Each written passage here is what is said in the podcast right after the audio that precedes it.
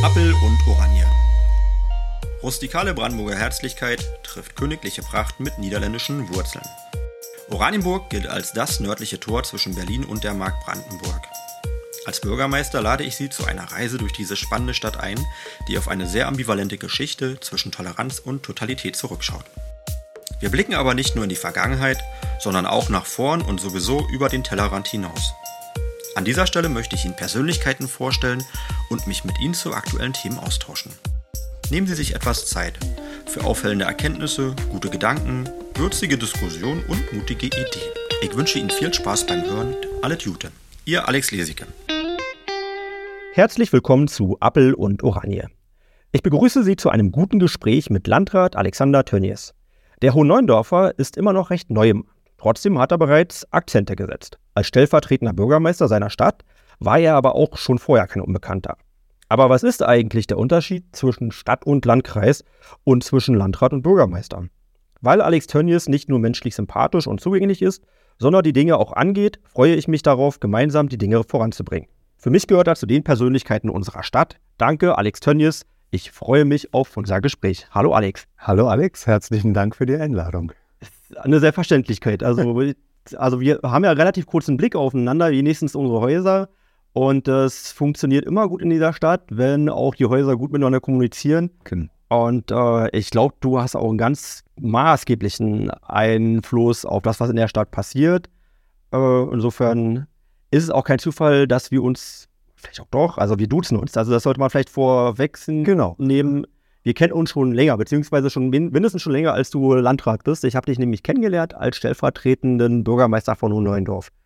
Und da ist du relativ schnell hätten wir uns so kennengelernt. Eventuell wäre ich ein bisschen vorsichtiger mit dem Du gewesen, aber ich glaube, du bist auch jemand, der nicht allzu große Schwierigkeiten hat mit, äh, mit dem Du. Genau. Also ich glaube, dass wir beide genau auch auseinanderhalten können, das Du hat ja nichts mit mangelndem Respekt zu tun, sondern das ist vielleicht sogar Ausdruck von großem Respekt und, und ähm, vernünftigen Umgang miteinander, was auf der anderen Seite ja nicht heißt, dass wir nicht auch in der Sache streiten können, wie wir es auch schon gemacht haben, aber trotzdem einander nicht gram sind, sondern weiter gut miteinander arbeiten.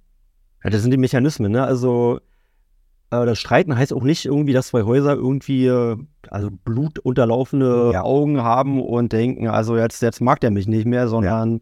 Das sind einfach natürliche Konflikte, die einfach ordentlich ausgetragen werden müssen und äh, dann streitet man eben. Genau, das was die Bürger von uns ja auch erwarten, dass wir die unterschiedlichen Interessen auch formulieren und vertreten, um dann gemeinsam Lösungen zu finden. Vielleicht ist das insgesamt so ein bisschen auch mittlerweile zu kurz gekommen, dass man verlernt hat, zu unterscheiden, ja, der andere hat zwar eine andere Meinung, aber er ist ja deshalb kein schlechter Mensch. Das wird mir oftmals zu sehr miteinander verwoben. Ich weiß genau, was du meinst, aber das hat vielleicht auch was mit sozialen Medien zu tun. Mhm. Ich glaube, die viele haben es nicht verlernt. Ich glaube, mit den meisten kann man auch ganz gut reden. Mhm.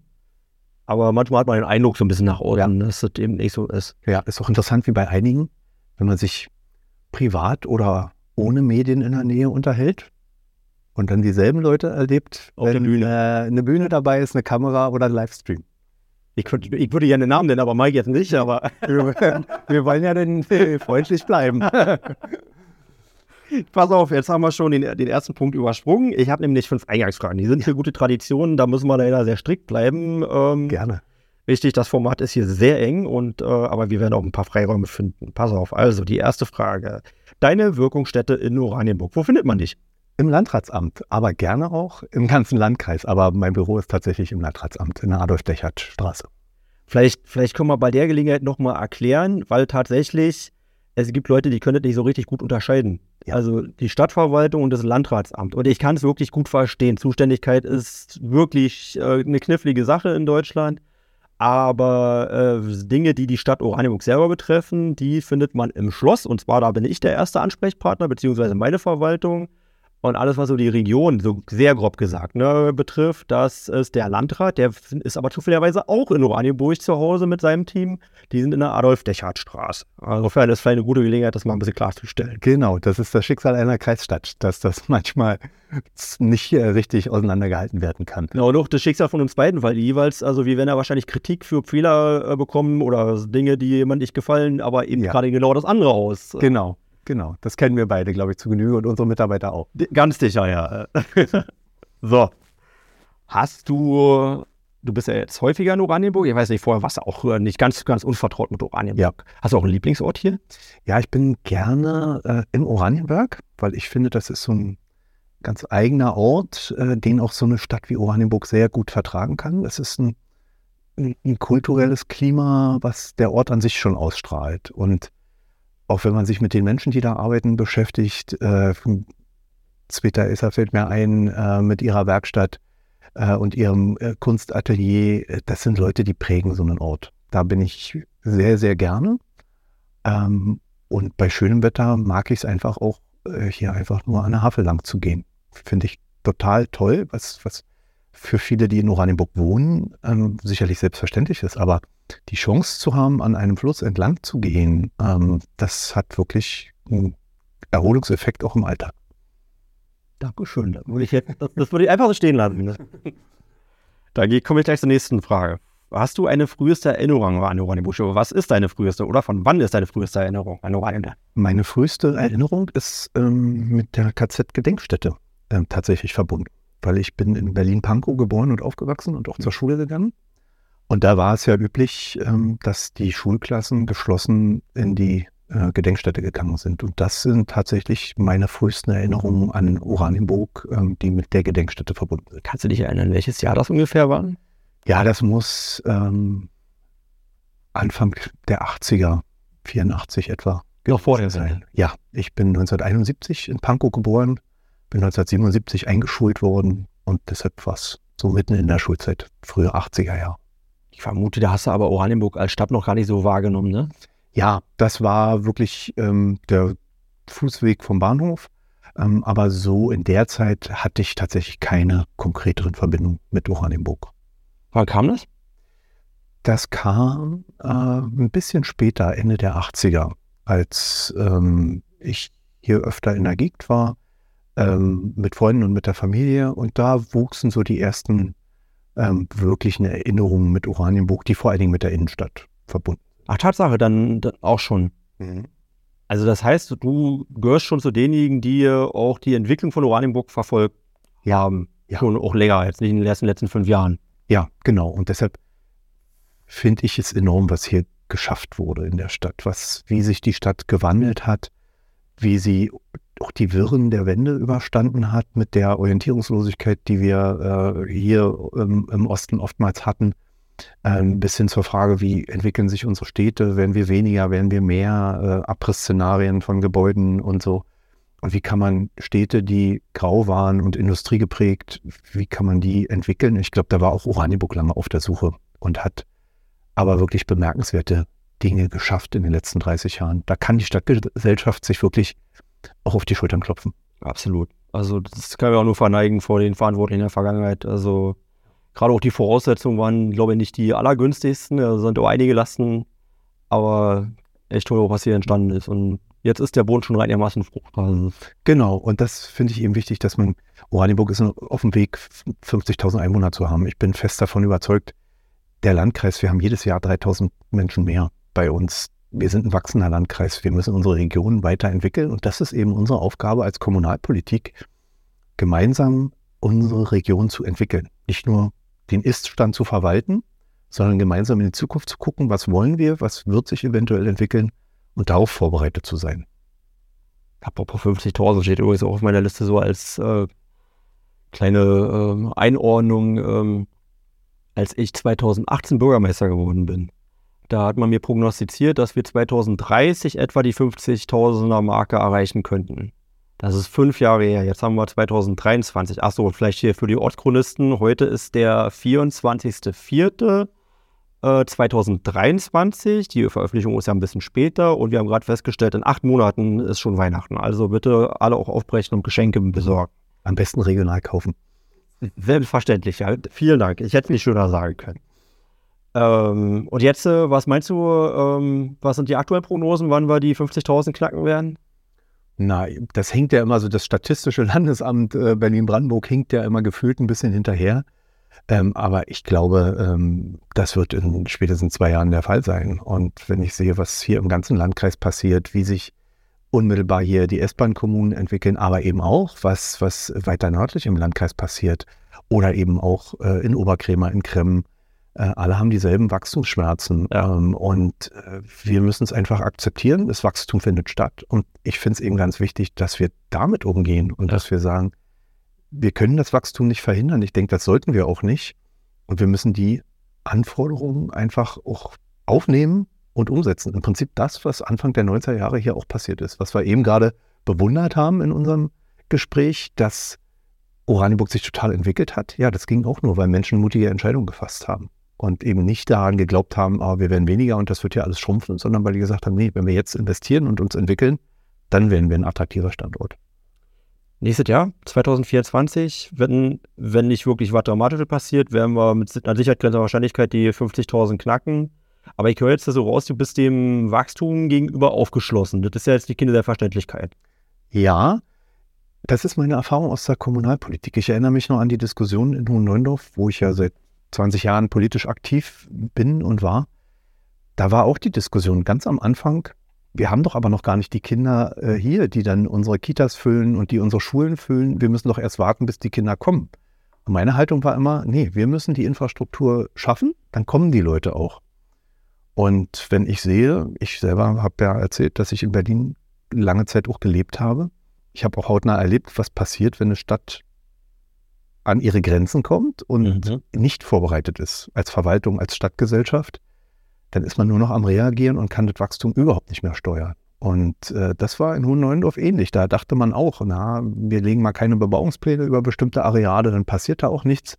Ja, aber dann findet die ortsübliche Bebauung statt, wie es so schön heißt, und dann kann man das Wachstum gar nicht mehr steuern und es findet aber eben trotzdem statt. Und das fand ich immer interessant. Diejenigen, die sich oftmals gegen Zuzug gewehrt haben, waren aber die ersten, die ihre Grundstücke geteilt und verkauft haben. Klar. Also es ist auch so eine typische Erfahrung. Also auch wenn neue Oranienburger hier äh, heimisch werden, das sind oftmals auch die ersten, die aber auch nicht wollen, dass jetzt äh, dann auch neben dem Grundstück, was sie gerade bebaut haben, auch noch ein Nachbar entsteht. Genau. Ja, Das so ein kennen wir, genau. Ja, und das äh, ist, glaube ich, ein Phänomen, ähm, was generell mit Veränderung und Entwicklung zu tun hat. Und da tun wir Menschen uns oftmals naturgemäß noch ein bisschen schwer. Umso wichtiger, glaube ich, ist es für uns Kommunalpolitiker, Veränderungen auch zu erklären und äh, Dinge nicht als äh, alternativlos hinzustellen, sondern dafür zu werben, wie man Dinge entwickelt und beeinflusst, wie man in unserem Fall jetzt Wachstum vielleicht gestaltet und steuert. Weil ich bin der festen Überzeugung, gerade mit sozialer Infrastruktur, Kitas, Schulen, aber auch Straßenwege, Plätze, sage ich immer, also Schiene, Bus, aber auch Straße, damit steuere ich Zuzug und Entwicklung. Und die Arbeitswelt ändert sich so rasant, ähm, dass es einfach attraktiv wird, dann doch noch ein bisschen weiter wegzuziehen, weil man muss ja nicht mehr jeden Tag zum Arbeitsplatz fahren. Jedenfalls ganz viele Menschen müssen das nicht mehr. Und darauf sollten wir, glaube ich, als verantwortliche Kommunalpolitiker uns auch vorbereiten und auch in unseren Gremien genau darüber diskutieren. Was hat das für Auswirkungen, wenn immer mehr Menschen von zu Hause arbeiten? Wie können wir ähm, Orte gestalten? Wie wollen wir Orte gestalten? Und dann ist man dabei, Zuzug zu steuern. Ich stimme dir zu, also aber zwei Herzen schlagen in meiner Brust. Also ich will mal ein bisschen so antworten, aber dem wird es ähnlich gehen. Ähm, das Wachstum findet auf jeden Fall statt, ob wir das nun wollen oder nicht. Also wer denkt, dass er das irgendwie verhindern kann, also das ist eine Illusion. Ja. Dafür haben wir einfach eine 3,5 Millionen Metropole vor der Tür, die von der unglaublich viel Druck gerade ausgeht und auf die unglaublich viel Druck einwirkt. Ähm, auf der anderen Seite, wenn man sich ein bisschen aussuchen kann, ein bisschen steuern kann. Also das schönste, die schönste Strategie ist organisches Wachstum. Das heißt ähm, eben nicht, dass man äh, getrieben ist vom Wachstum und leider ist es äh, an der Stelle wirklich, ähm, Oranienburg gehört zu den am schnellsten wachsenden Kommunen in Deutschland tatsächlich.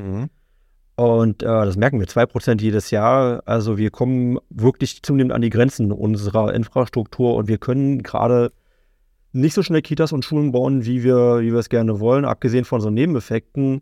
Also wir haben gerade die Diskussion, wir brauchen schon wieder eine neue Schule. Die müssen wir bauen. Was wir aber gerne haben wollen, ist, dass wir hier auf dem unserem ersten Platz wollen wir wirklich mal ein bisschen stadtbildprägende Innenstadt äh, vorantreiben. Aber die ganze Manpower, die reinmachst in so einer Stadt, das geht in soziale Infrastruktur, Ja. weil an der Stelle müssen wir performen. Und das sind natürlich äh, Probleme, die hat eine nicht wachsende oder weniger wachsende Stadt nicht. Und also an der Stelle wird es ein bisschen knifflig. Also wir sind uns auch Also hier wird viel diskutiert, wo wir das Wachstum sagen wir, mal, ein bisschen bremsen können. In dem bescheidenen Maße, wo es möglich ist. Und äh, was das für Konsequenzen hat. Aber letztendlich, äh, was man auch mal dazu sagen muss, das sind die Probleme, die man sich nur wünschen kann. Ich glaube auch, also darum beneiden uns viele, dass wir genau. diese Wachstumsschmerzen haben, weil wir alle kennen Regionen, gerade hier im Osten, äh, die in den frühen 90ern geschrumpft sind, äh, was das bedeutet, wenn Städte wie Eisenhüttenstadt äh, ihre Einwohnerzahl halbieren innerhalb von zehn Jahren. Das sind dann wirkliche Schmerzen. Da hat man übrigens so Oranienburg in der Zeit auch vorausgesagt, dass wir schrumpfen werden. Mhm. Das kenne ich aus Berlin. Da hat man uns auch prognostiziert. Ähm, ganz am Anfang der 90er Jahre, ja, wir werden mal sechs Millionen und fünf Jahre später, nee, also wir werden nicht mal mehr drei Millionen in Berlin sein. Und das, genau, das ist, so ist es mit Prognosen. Na klar, es ist schwierig, aber wie immer im Leben, glaube ich, sollte man sich da nicht auf die extremen Vorhersagen ähm, verlassen. Und man muss dann vielleicht auch in der Lage sein, auch mal Mittelfristplanung zuzulassen. Nicht Kurzfristplanung, aber eben auch nicht nur zu lange Linien, sondern man muss auch die Möglichkeit haben, flexibel auch durchaus mal auf Sicht auch zu agieren. Mal zu sehen, eine Prognose, die wir vielleicht vor drei Jahren noch vertraut haben, die ist einfach nicht mehr aktuell. Und ein bisschen Bauchgefühl ist tatsächlich auch was, womit äh, man gut arbeiten kann in der Politik.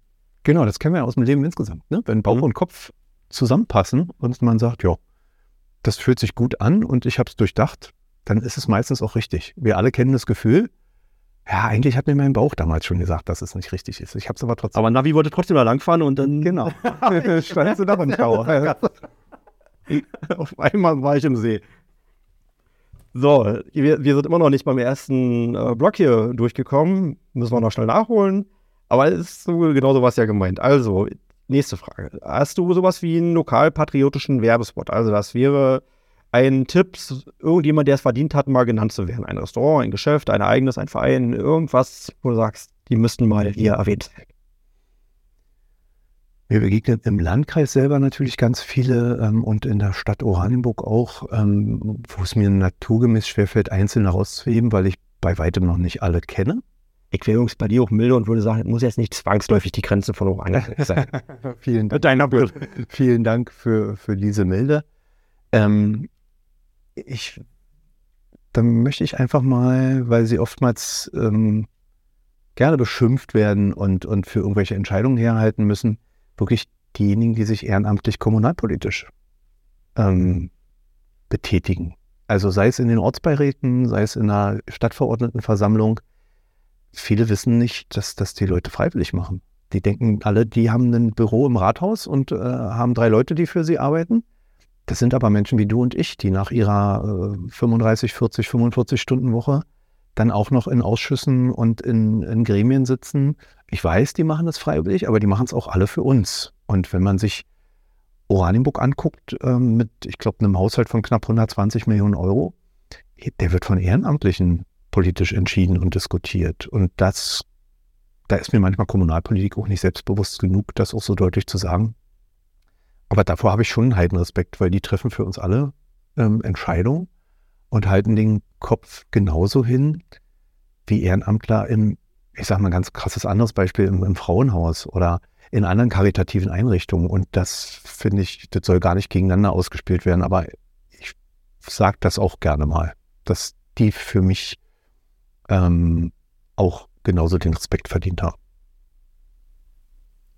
Und du hast recht, ja. Also die haben es auch nicht immer leicht. Übrigens auch andere Ehrenämtler. Also wenn ich immer höre, was, was die Leute von der Feuerwehr erzählen, vom, vom Rettungsdienst, also auch dann die Leute, die ehrenamtlich tätig sind. Also das ist manchmal schon auch erschreckend. Aber die Leute, die für sich politisch für uns einsetzen und ihre Lebenszeit irgendwie verwenden, mhm. um, um zu streiten. Genau. Im besten Sinne. Ja. Äh, das, da muss man auch gute Leute für finden. Und äh, das darf ich das auch als Werbeblock äh, verstehen, ja. weil ich möchte mich erinnern, wir haben nächstes Jahr, der Termin steht zu dem Zeitpunkt noch nicht fest, aber vermutlich, wahrscheinlich wird es im Juni 2024 sein. Genau. Äh, da ist eine, wird eine Kommunalwahl sein und äh, wir sind abhängig von Leuten, die das Herz und den Verstand am rechten Fleck haben. Und wenn sie sich über Lokalpolitiker beschweren und sagen, ja, die das äh, für mich nicht gut vertreten, also das ist sehr leicht gesagt von meiner Couch aus. Aber äh, das sind Leute, die manche sind so, manche sind so und dem einen mag man mehr, der andere mag man weniger. Aber die gehen zu den Gremien, die machen die Arbeit. Und äh, wenn sie glauben, dass sie es besser machen können, sie sind herzlich eingeladen. Genau. Wir brauchen sie. Genau. Äh, zumindest wählen gehen. Weil das erlebe ich im privaten Umfeld auch, wenn dann diskutiert wird und jemand beschwert sich, ist meine erste Frage immer, na, warst du denn wählen bei der letzten Kommunalwahl? Und wenn dann jemand sagt, nö, dann sage ich, ja, dann können wir das Gespräch eigentlich jetzt hier beenden. Also das ist die Mindesthöhe, Ja. die man schon erreichen Ja. muss.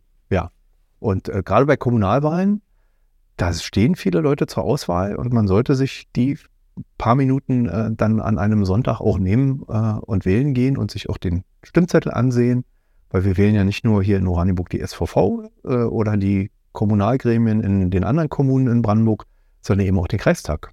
Auch das wissen viele nicht, ne? Ja, sehr wichtig. Bitte unterstreichen, fest notieren das Datum. Sie sind herzlich eingeladen. So, jetzt die letzte Frage vom ersten Block. Hast du sowas wie ein Lebensmotto? Eine Regel Nummer eins? Mm, Nee, also nicht an äh, eins, an das ich mich sklavisch halte. Meine Lebenserfahrung sagt mir, nichts ist so schön oder so schlimm, wie man es sich immer ausmalt. Da hilft schon, ähm, wenn man Respekt vor der einen oder anderen Situation hat oder sich auf das eine oder andere freut. Da muss man dann immer wissen, wahrscheinlich wird es nie so extrem.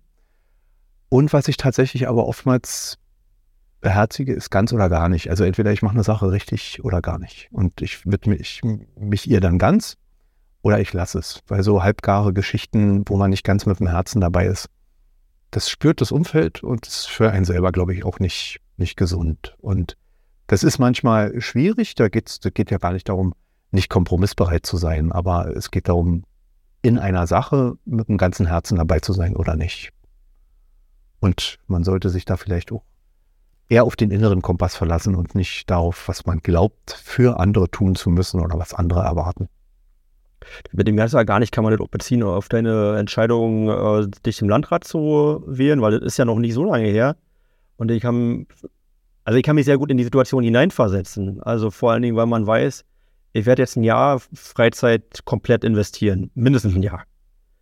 Auch finanziell ist es übrigens, also sicherlich auch, du hast zwar eine Partei im Rücken, äh, in Klammern SPD darf man vielleicht nochmal hier erwähnen, Ja, ähm, aber das würde ich auch nicht ganz frei gemacht haben. Also ich habe stelligen Betrag selber investiert. ja, das- genau. Ja. Ich auch. Also, und das ist dann, wenn man dann, ob- ja, die, ich hatte sieben G-Kandidaten, Mhm. die haben es ähnlich gemacht. Vielleicht äh, der eine ein bisschen weniger, der andere ein bisschen mehr, aber sieben von den acht haben das umsonst gemacht. Und äh, Mhm. Schon das, da muss man dann auch genau wissen, Mhm. will ich das, kann ich das? Ähm, Ja. da hast du dich auf deine Erinnerung verlassen. Genau. Und äh, ja, da gehört auch so ein bisschen Risikobereitschaft und, und Optimismus dazu, Ja. den ich, glaube ich, äh, auch nicht so schnell verliere. Ähm, vielleicht, damit der eine oder die andere auch einordnen kann, als ich in Hohneundorf erster Beigeordneter geworden bin, das wurde ich ja auch nicht aus dem Nichts. Ähm, das ist eine Amtszeit von acht Jahren. Und ich war Beamter auf Lebenszeit in Berlin. Ich war Polizist und ähm, war auf Lebenszeit verbeamtet. Und das habe ich aufgegeben für eine Anstellung für acht Jahre. Ähm, Ist schwer nachvollziehbar, ja. ist für viele, die sagen, oh, Hut ab, den Mut hätte ich nicht. Naja, nun, die Fallhöhe ist nicht ganz so groß ähm, und es war vielleicht auch nicht ganz so mutig, wie es klingt, aber ähm, für mich ist das so unter die Rubrik einzuordnen, entweder ich mache eine Sache dann ganz ähm, oder eben gar nicht. Ne? Und äh, das war hier bei der, bei der Kandidatur für den Landrat äh, auch ähnlich. Äh, und da hat mir sehr geholfen, dass ich eben auch die kommunalpolitische Ebene und auch unsere kommunale Familie schon doch recht gut gekannt habe aus der Funktion vorher. Bist du Berliner oder Brandenburger? Ich bin in Berlin geboren. Das ist, äh, Und vom Herzen aber fühle ich mich äh, als Brandenburger.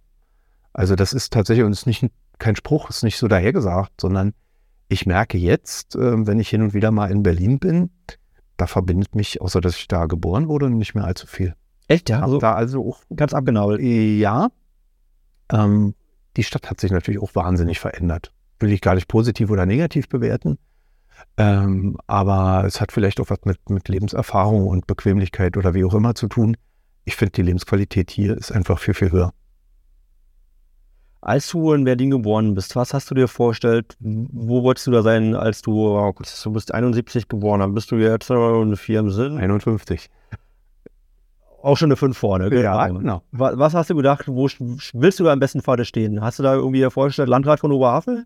Nee, natürlich überhaupt nicht. Ähm, ich habe äh, ganz normal die POS, äh, die Polytechnische Oberschule besucht. Habe re relativ früh in meinem Leben äh, schon mit dem Leistungssport angefangen. Ich habe Fußball gespielt. Und zwar bei einem kleinen äh, Verein in Berlin, den mittlerweile ein paar Leute mehr kennen, nämlich bei Union. Bin also jeden Tag von Pankow nach Köpenick nach der Schule ähm, zum Training gefahren. Und ähm, das hat eigentlich so die ersten Jahre meines Lebens ähm, sehr, sehr geprägt. Ähm, und das äh, habe ich wirklich eine ganze Weile gemacht und äh, hatte dann einen Sportunfall und dann war es mit der äh, äh Fußballerkarriere. Habe mit Leuten wie zum Beispiel Martin Pickenhagen, der dann äh, bei HSV unter anderem im Tor gestanden hat und in der Bundesliga gespielt hat. Wir haben zusammen in Pankow angefangen, Fußball zu spielen.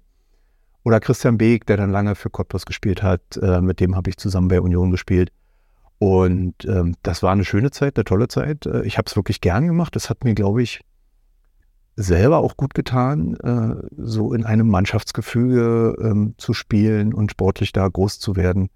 Ähm, und die, den Druck auch, den so ein Leistungssport mit sich bringt, auch auf äh, wirklich zu erhalten. Ähm, was mir aber sehr präsent ist, ich habe eine Schule gehabt in Pankow, da konnte man auf den Grenzübergang Bornholmer Straße gucken. Warte mal, ich muss aber ganz kurz, bevor du die Geschichte erzählst, nur kurz einwerfen.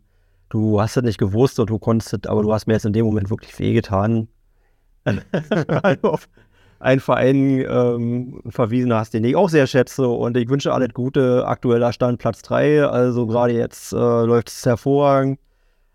Es, es soll da noch einen anderen Berliner Fußballclub geben, dem, also dem ich äh, immer sehr nah stand und habe auch viel Leidensdruck ausgehalten, aber zunehmend äh, gehöre ich auch zu denjenigen, die, ich sag mal, Berliner Bundesliga-Club, sag mal. Achso, ich dachte, du sprichst von Tasmania oder so.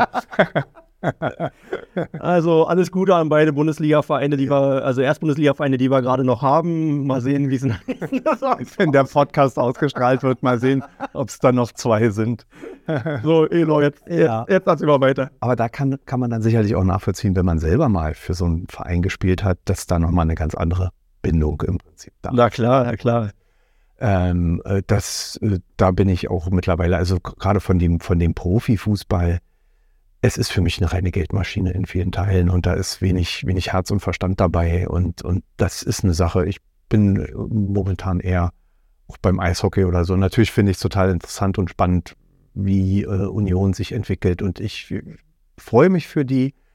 Ich hoffe, dass es eine gesunde Entwicklung ist und bleibt. Ähm, und wenn die sich in der Bundesliga etablieren und so wie Mainz oder Freiburg äh, äh sich einen guten Ruf erarbeiten und auch behalten, dann ist das alles, was man sich wünschen kann. Man jedenfalls viel richtig, muss man einfach sagen. Ja. Auch so, weil es auch eben organisch wirkt. Ja, genau. Aber wir kommen vom Thema ab. Genau. ich war vor meinem geistigen Auge, saß ich wieder in meinem Klassenzimmer und guckte auf den Grenzübergang Bornholmer Straße. Könnte man von eurer Schule sehen. Genau. Und dann äh, gab es dann noch im Wedding, gibt es immer noch eine Kirche äh, in der Wollangstraße, die konnte ich von der Schule aus auch sehen. Und ich dachte mir dann irgendwann so siebte, achte Klasse, also da sollst du erst als Rentner rübergehen können das hat mich, ich war schon immer irgendwie ein politischer Mensch und das hat mich doch wirklich ähm, umgetrieben und mit Fragen äh, wirklich auch zurückgelassen und das hat mich nicht zufrieden gemacht. Und dann war für mich auch irgendwann klar, also ich werde versuchen, einen Beruf zu erlernen, den man in jedem System irgendwie auch anwenden kann. Und deshalb habe ich dann mit metallverarbeitenden Beruf gelernt.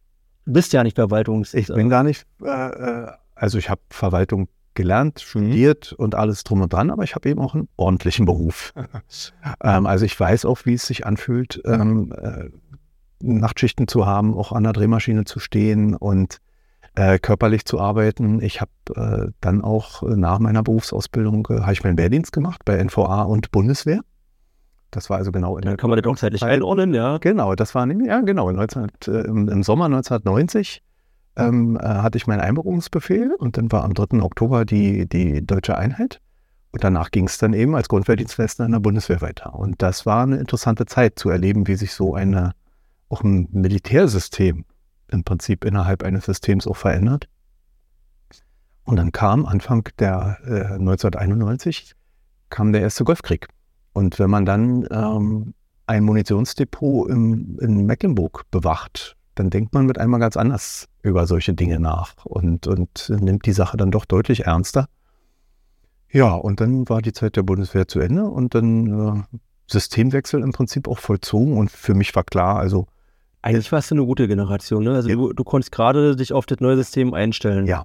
Also das ist, Also ich sag mal, die, die fünf Jahre älter waren, kenne ich auch Leute, für die war das wirklich tragisch, wenn du wirklich so die entscheidenden Weichen gestellt hast und dann fängst du wieder bei Null an. genau, aber noch mehr Respekt habe ich vor der Generation unserer Eltern, Ja. die damals so Mitte 30, Mitte 40 waren, die mitten im Leben standen, die in dem System, überhaupt nicht wertend gemeint, aber die, die waren in das System ja integriert. Mhm. Und für die gab es die DDR und sie hatten ihr Leben eingerichtet und, und sich da zurechtgefunden und mit einmal gibt es das System nicht mehr.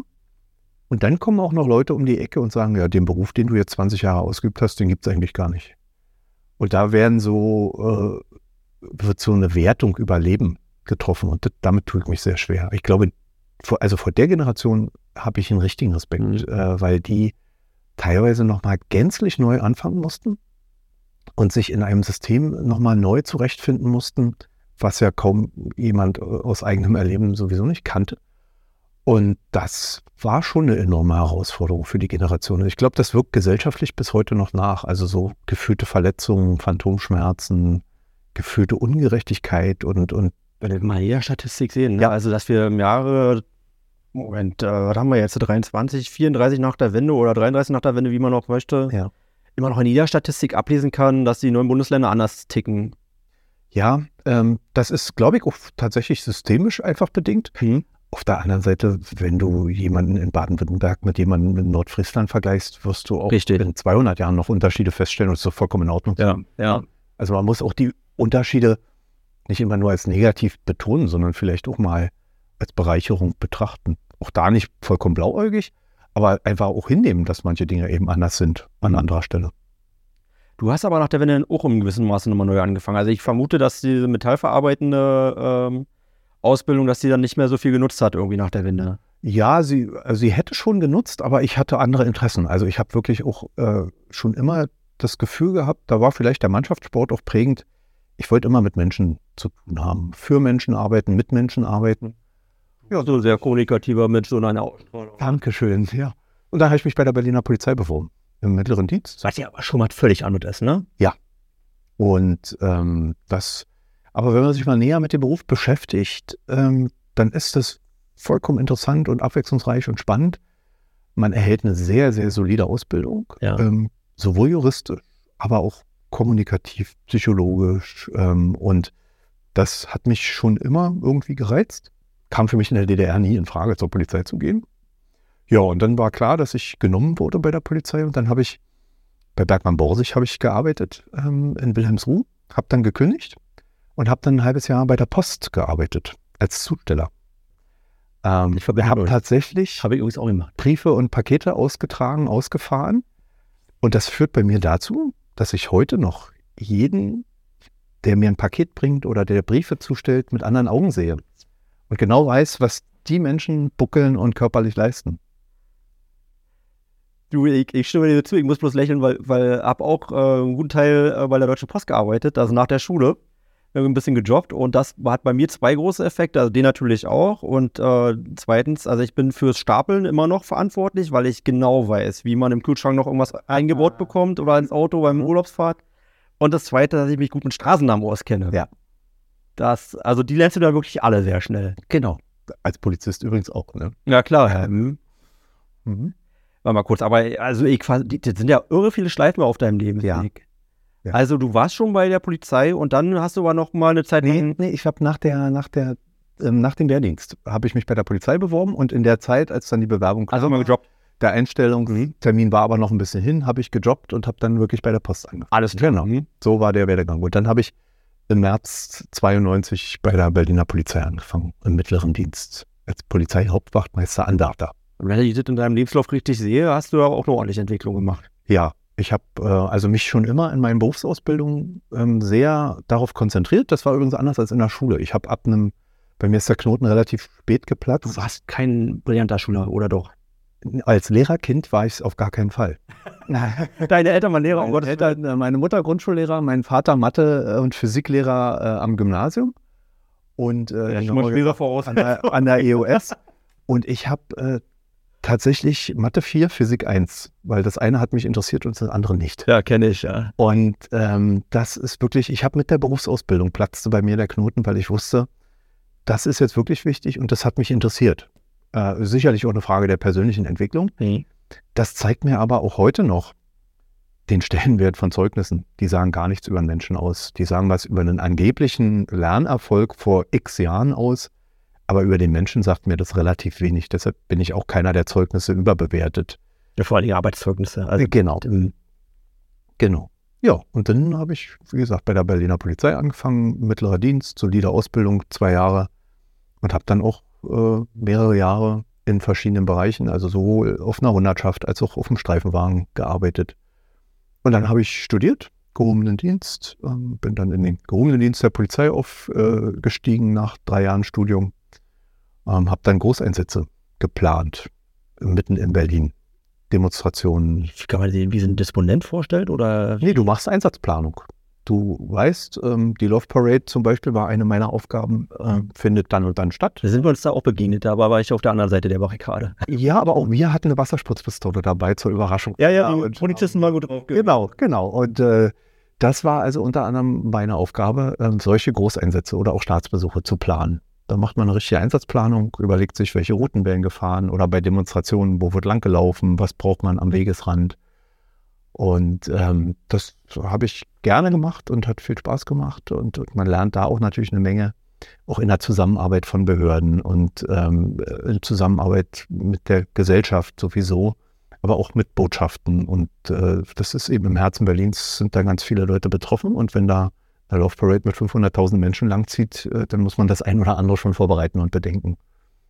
Ja, und dann Übrigens, ich war gerade in Hamm gewesen, unserer Partnerstadt, und habe da vor also gefühlt 60, 70 Schülern, habe ein bisschen erzählt ähm, und ähm, bin da irgendwie, weiß ich gar nicht warum, auf das Thema Love Parade gekommen. Und dann habe ich so die Gesichter gesehen, habe mal gefragt, wer von euch weiß, was die Love Parade ist? Und es ging gefühlt vier, vielleicht fünf. Finger hoch. Das, das war auch so einer dieser Momente. ja, Also, aber wir wissen es besser.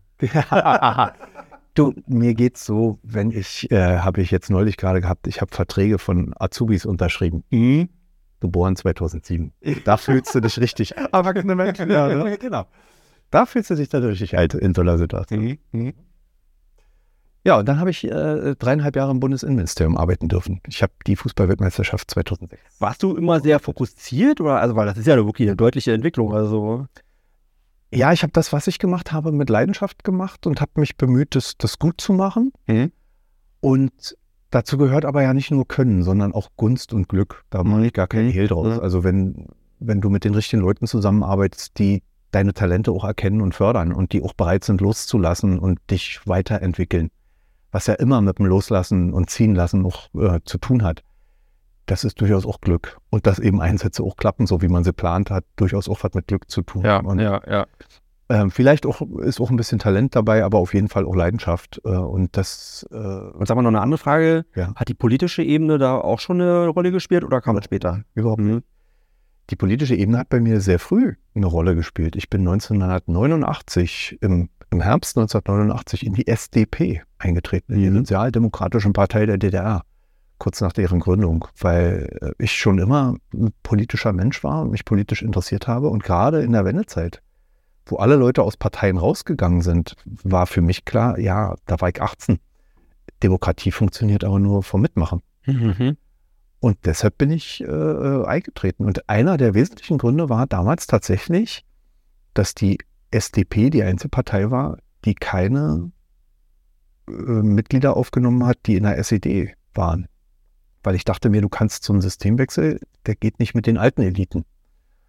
Und das war für mich damals neben der familiären Prägung, die schon immer äh, stark sozialdemokratisch war, auch selbst in der DDR, ähm, das war irgendwie so und ist auch meine, meine politische Heimat. Bei allen Dingen, die man, mit denen man dann auch mal fremdelt bei einer eigenen Partei. Das kennt aber, glaube ich, jeder. Äh, bis hin zum eigenen Verein, mit dem man. Da, meistens leidet man da auch da mal am meisten. Ne? Genau, genau.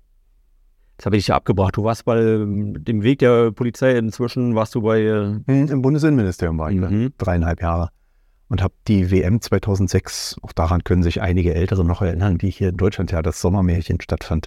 die durfte ich mit vorbereiten, national und international. Habe mit am Sicherheitskonzept geschrieben und nationale, internationale Abstimmungen der Polizeien und Innenministerien äh, mitverantwortet.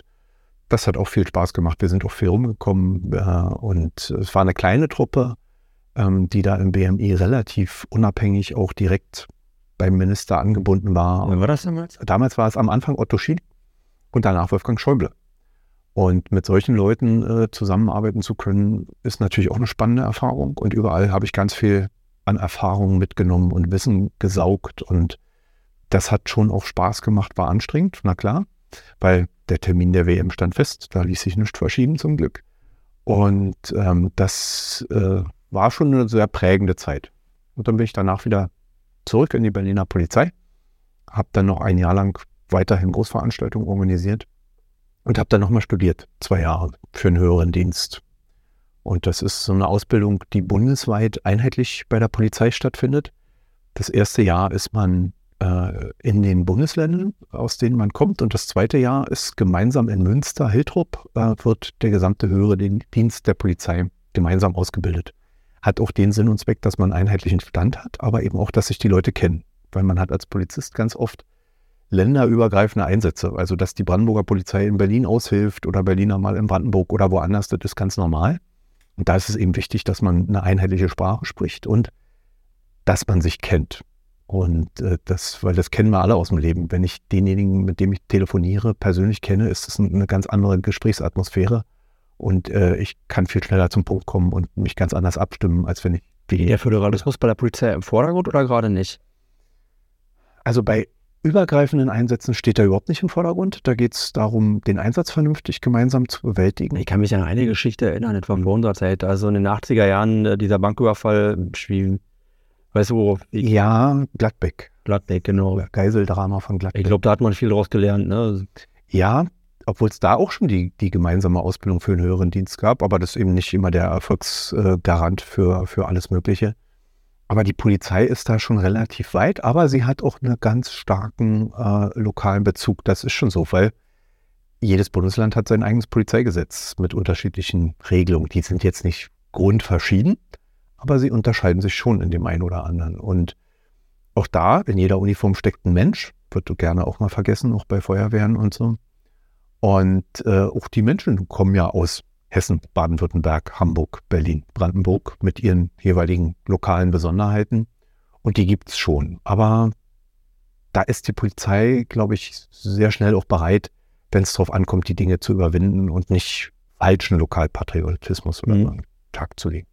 Ja, und dann habe ich da zwei Jahre studiert, bin dann zurückgegangen ins äh, Berliner LKA, bin ich dann gekommen, habe da in einer Zentralstelle für Prävention gearbeitet. Die kümmern sich um alle Dinge, der Kriminalprävention.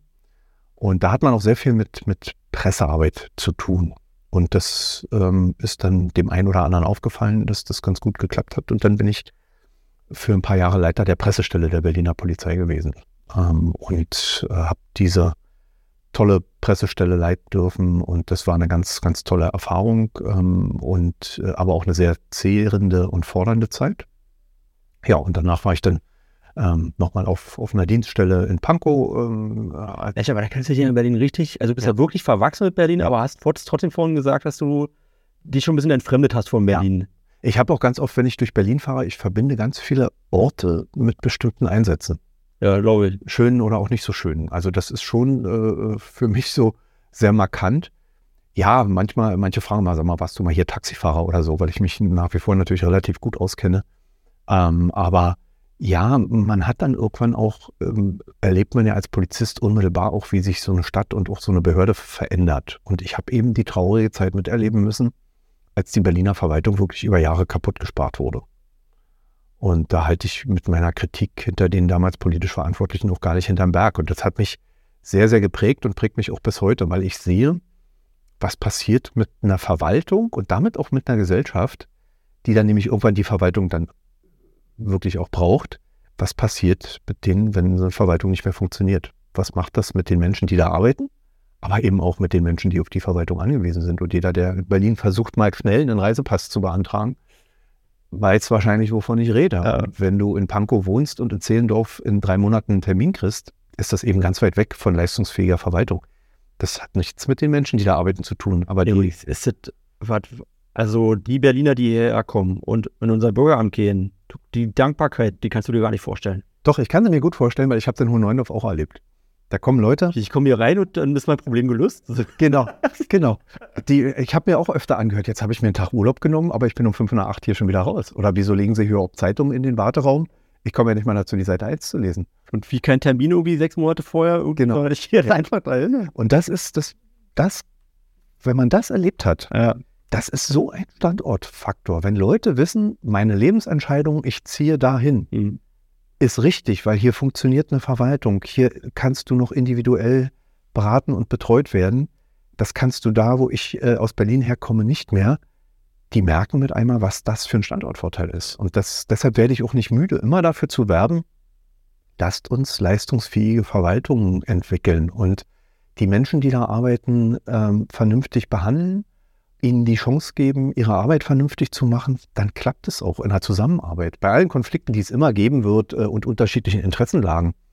Aber wenn ich das auf dem Rücken der Beschäftigten mache, dann mache ich es auch auf dem Rücken der Gesellschaft über kurz oder lang.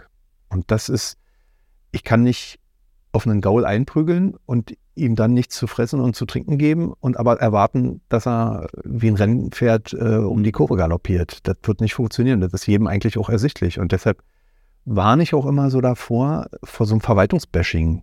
Das kennt jeder, der Lehrer ist, hat mit einmal 500 andere Lehrer, die genau wissen, wie sein Job funktioniert. Vor den Eltern, ne?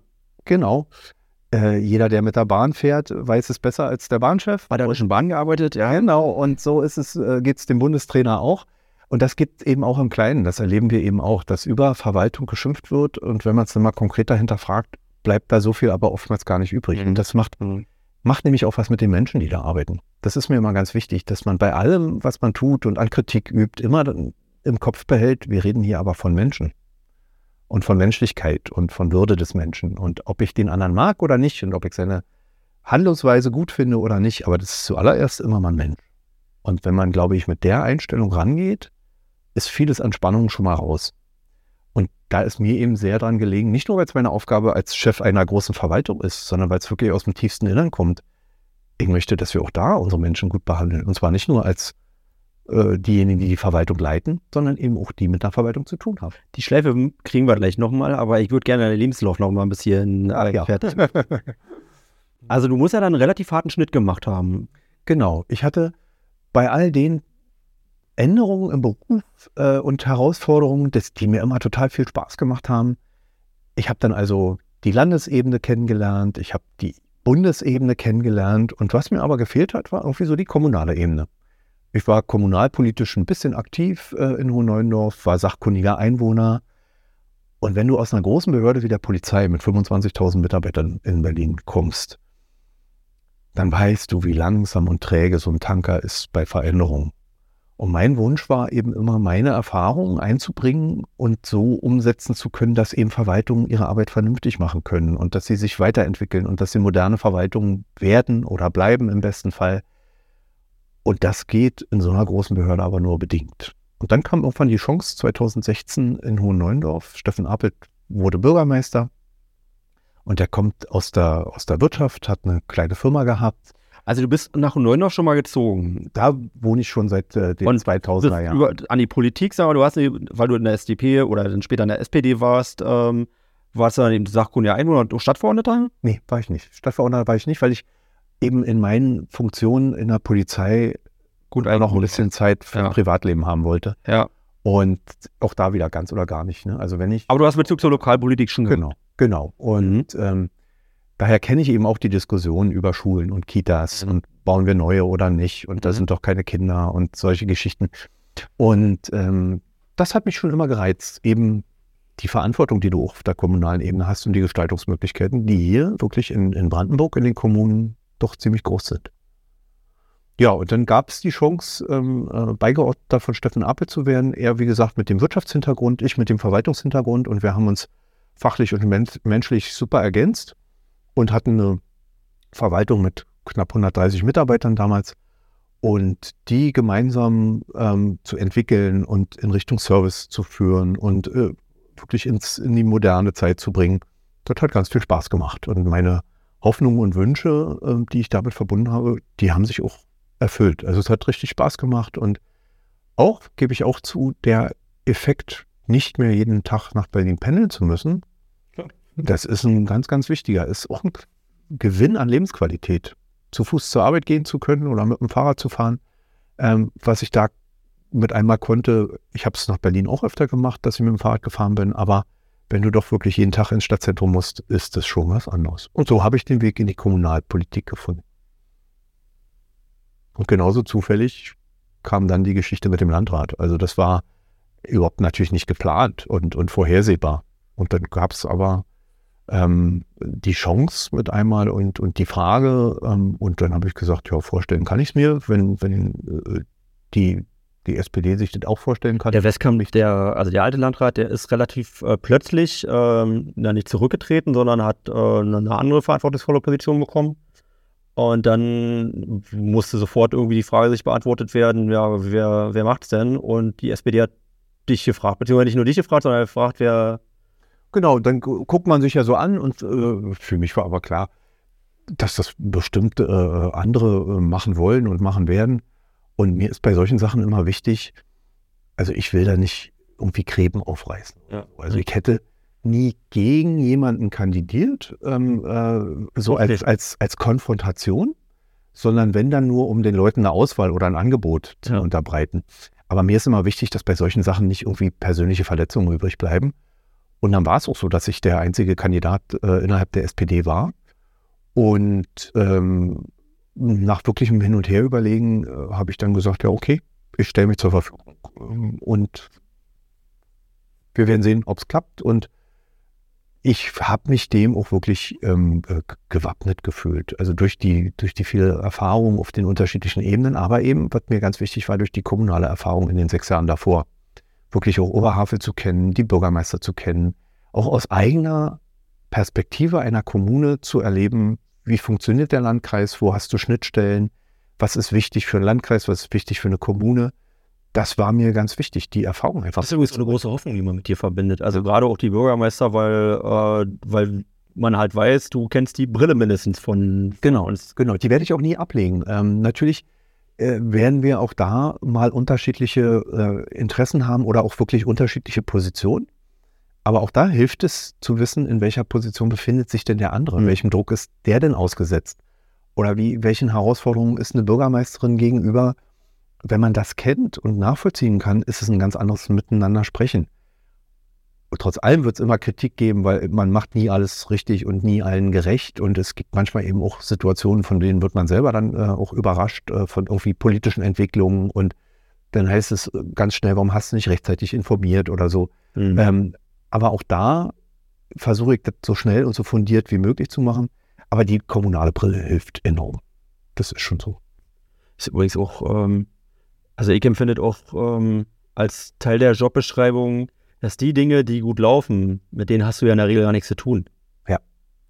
Also werden ja eigentlich die Probleme auf, kommen auf deinen Tisch und auf meinen Tisch. Ja die äh, wo, wo entweder politisches Ermessen, also Interessenkonflikte, wo es also wo es in irgendeiner Weise schwierig wird, das sind die Sachen, die man auf den Tisch hat. Und wenn irgendwas gut läuft, wenn es ganz einfach ist, dann hat man da relativ schnell einen Haken hinter und ähm, kann es dann weiter adressieren. Das ist so ein bisschen die Schwierigkeit an dem Beruf. Deswegen hast du halt auch oftmals auch zu tun, du hast ja auch nie mit den Bürgern zu tun, die sagen, ja, danke, Problem ist gelöst. Selten, genau. Das, ja, selten. Also das, das schreibt genau. man sich dann aber hin, wenn man, wenn da jemand sagt, also genau. ich ja. muss mal ein Kompliment ja. ausrichten. Da bemühe ich mich auch immer wirklich denjenigen, die den Erfolg mit ermöglicht haben, auch den auch Raum zu geben. Genau, zu benennen, zu zeigen, genau. genau. Das ist alles keine Einzelleistung. Genau. Finde ich auch wichtig. Verantwortlich bist du sowieso. Das, das ist so, das geht aber jedem, der irgendwo eine Führungsrolle hat oder so. Du bist für die Dinge im Guten wie im Schlechten verantwortlich. Im Guten schreibt man es dir nicht immer zu, was auch vollkommen okay ist. Schlechten, aber dafür Schlechten bist du es automatisch. Aber auch das finde ich eben wichtig. Da haben wir eben auch die Chance, mit unseren Mitarbeitern so umzugehen, dass man auch eine Fehlerkultur hat, ja. keine Angst davor hat, dass eine Sache mal nicht klappt oder so, sondern dass man gemeinsam daraus lernt. Das klingt immer so nach hehren Worten, ist aber harte Arbeit, das tatsächlich umzusetzen, dass die Mitarbeiterinnen und Mitarbeiter ihre Arbeit machen können ihre Bedenken auch vortragen können, ihre Kritik vortragen Ja. können, dass man sie schützt vor ungerechtfertigter Kritik und dass man verantwortlich mit gerechtfertigter Kritik umgeht und sagt, Leute, wir reißen hier aber jetzt keinem den Kopf ab, sondern wir lernen daraus und lasst uns gemeinsam überlegen, wie können wir es künftig verhindern. Wohl wissend, ich sage immer bei, bei uns, da laufen jeden Tag 10.000 Dinge gut und fünf wahrscheinlich nicht gut. Aber über die fünf wird geredet und über die 10.000, die gut laufen, äh, eher weniger. Ähm, Im Hinblick auf Fehlerkultur, mir ist, also wir diskutieren alle viel drüber und ich glaube, da ist auch viel Kulturwandel an der Stelle. Es wurde früher, glaube ich, wirklich anders gelebt. Aber ich möchte mich auch nicht irgendwie erheben gegenüber Leuten, die auch wirklich viel erreicht haben. Ja. Ähm, aber was Fehlerkultur angeht, ist, ähm, jetzt habe ich den Faden ein bisschen verloren. Ähm, ist mir auch wichtig, ach nee, darauf wollte ich hinaus. Äh, diejenigen, die sagen, ich packe mir das jetzt auf den Tisch und ich nehme das Problem jetzt an und ich setze mich damit ernsthaft auseinander, ich weiß, es ist ein kniffliges Problem. Bei denen ist das Risiko, dass sie einen Fehler machen, viel größer als Ja. diejenigen, die vorher sagen, Zuständigkeit endet hier. Ich bin mir Ja. ziemlich sicher, dass das nichts ist, was, was auf meinen Tisch gehört. Genau. Also deswegen ist das, wo ich ausdrücklich, also die Leute sagen, ihr dürft Fehler machen. Ja. Ich weiß auch, wenn ihr Verantwortung tragt, dann werdet ihr Fehler machen. Ja. Und, Ja.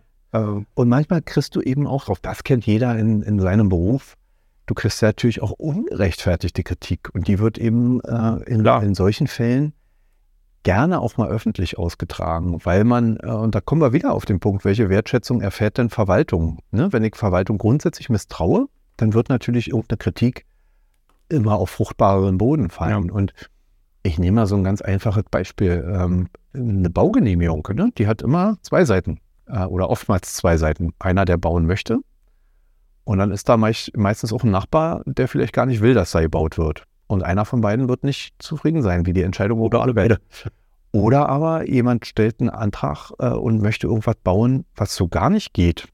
Ähm, wir haben nun mal Regeln und, und viele schimpfen dann über Bauämter oder über andere Behörden. Das kennt jeder Polizist, jeder Lehrer und, und eine Straßenverkehrsbehörde kennt das und dein Einwohnermeldeamt kennt das auch.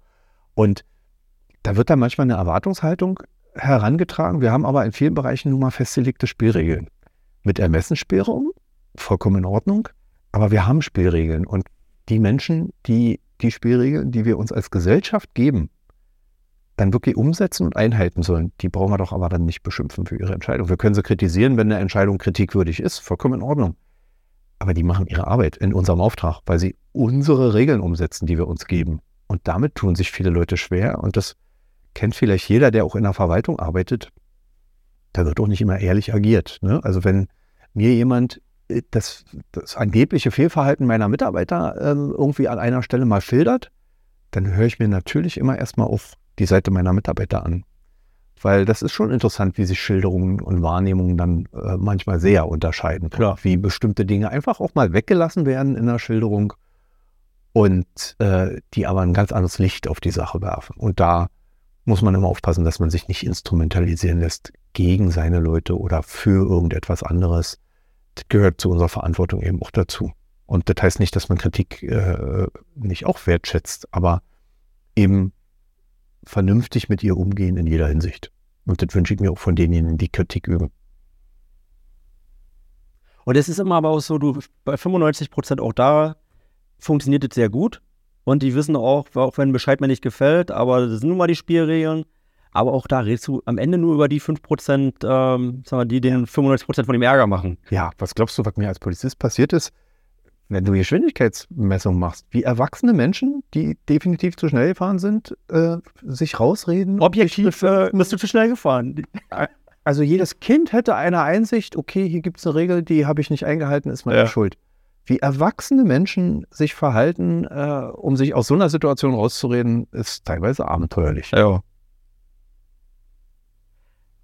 Lass mal eine Kurve kriegen. Also jetzt, äh, wir sind übrigens 60 Minuten hatten wir jetzt Einleitung, jetzt würde ich Wir kommen jetzt zum Schluss.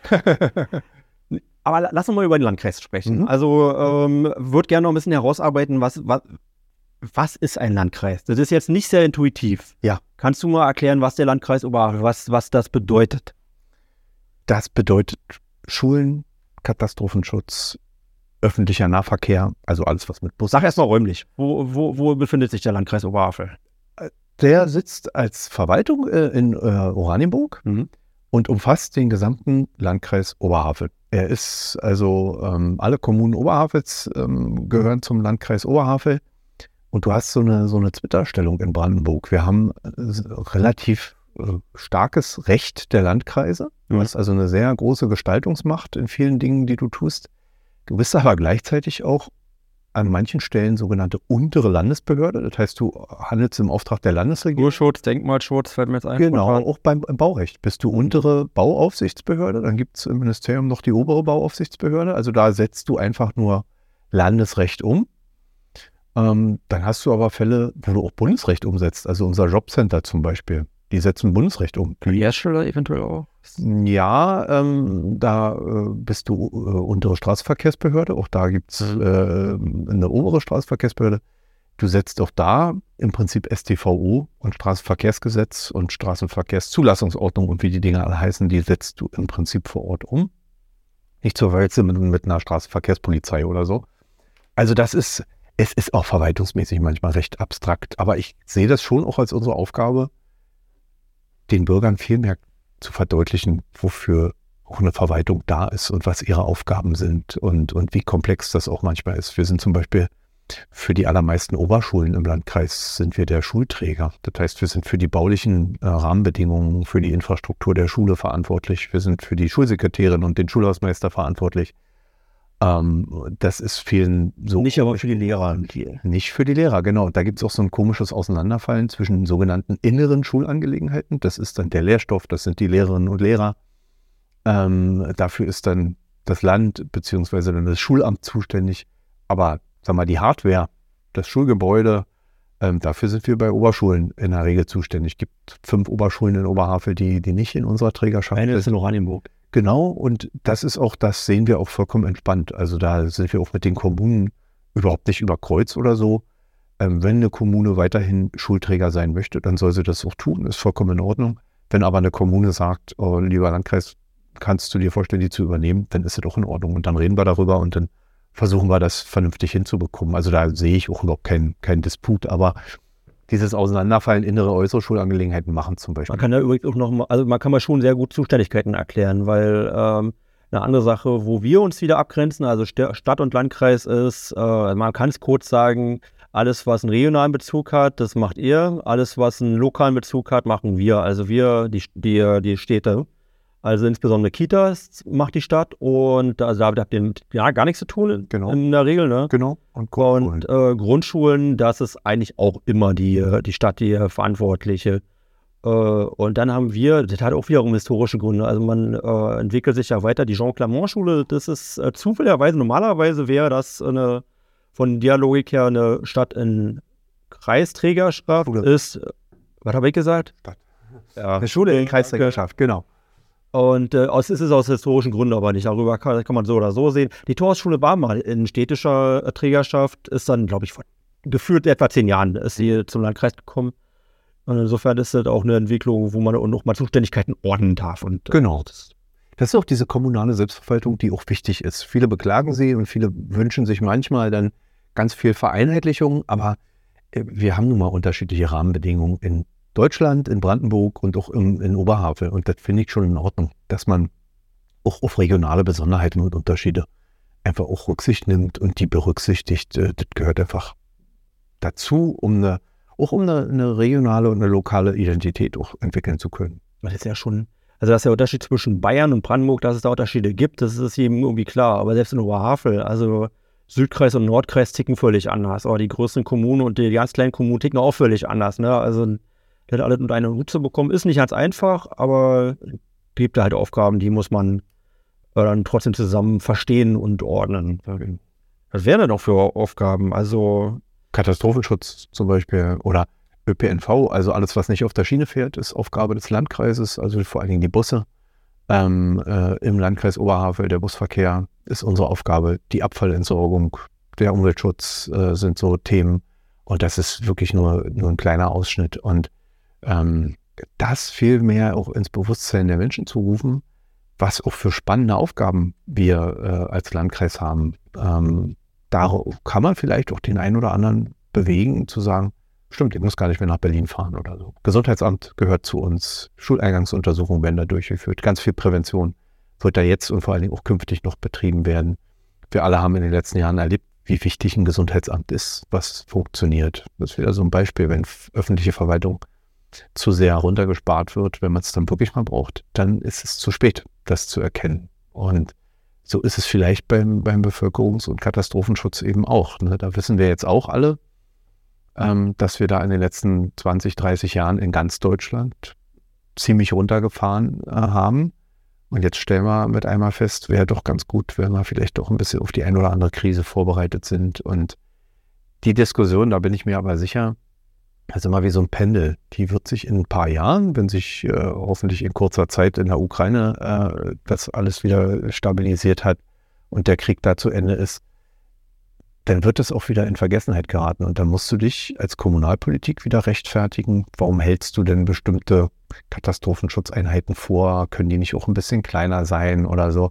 Und ich finde eben wichtig, dass man die Lehren äh, aus, aus der Vergangenheit immer zieht und sagt, ah, guck mal, wir haben schon mal unter Schmerzen erfahren, was passiert, wenn man da nicht gut aufgestellt ist. Und deshalb sollten wir genau auch in diesen Bereichen Gesundheitsamt. Das ist eine super schwierige Diskussion, weil die führen wir ja auch, also natürlich möchtest du dich auf jeden eventuell, äh, Eventualfall vorbereiten. Mhm. Und aber alleine wenn man überlegt, was für äh, Katastrophen vorstellbar sind, dann denkt ja, man sagt ja erstmal allgemein, wir wollen es auf Katastrophen vor, vorbereiten, aber dann musst du erstmal erklären, was ist denn eine Katastrophe? Mhm. Also, ich sag mal, wenn hier ein Alien-Raumschiff landet, ist was anderes, als wenn ein Zug entgleist oder wenn eine Bombe hochgeht. Oder wenn eine Pandemie, ich glaube, das wäre was, vor fünf Jahren hätte das überhaupt keiner auf dem Schirm gehabt, dass mhm. das jemals überhaupt passieren könnte, dass ja. das ein Szenario ist, was man durchdenken muss. Und äh, in einem Szenario musst du am Ende wieder komplett anders denken und handeln, aber ein paar Sachen musst du eben doch vorhalten. Und da, ich sag mal, das richtige, ja.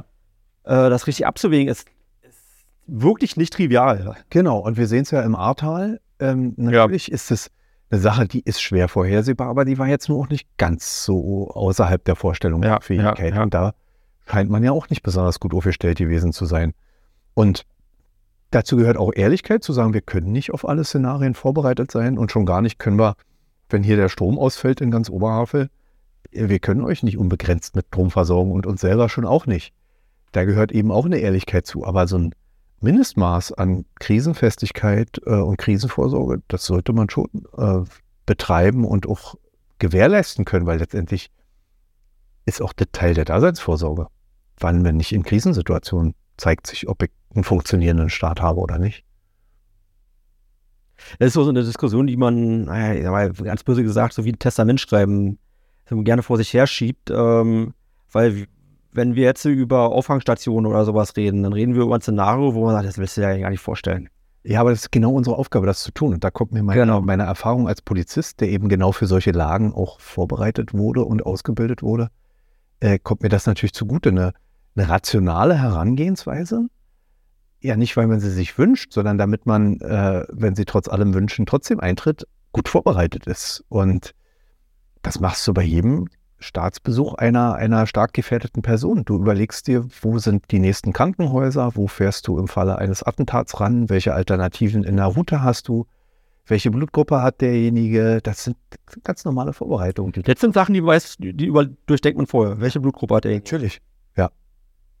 Das Wahnsinn. Ja, und das sind so Dinge, ähm, und das ist nur ein kleiner Ausschnitt. Also da äh, guckst du bei ganz vielen äh, Dingen, was könnte sein, wenn du dich mit einem Fußballspiel beschäftigst äh, und überlegst, was passiert, wenn hier irgendwas explodiert und sei es nur eine Gasflasche, dann überlegst du, wohin kannst du Leute evakuieren? Wo kannst du Verletzte hinlegen, damit sie von dort versorgt werden können? Von wo kommen Rettungswagen ran?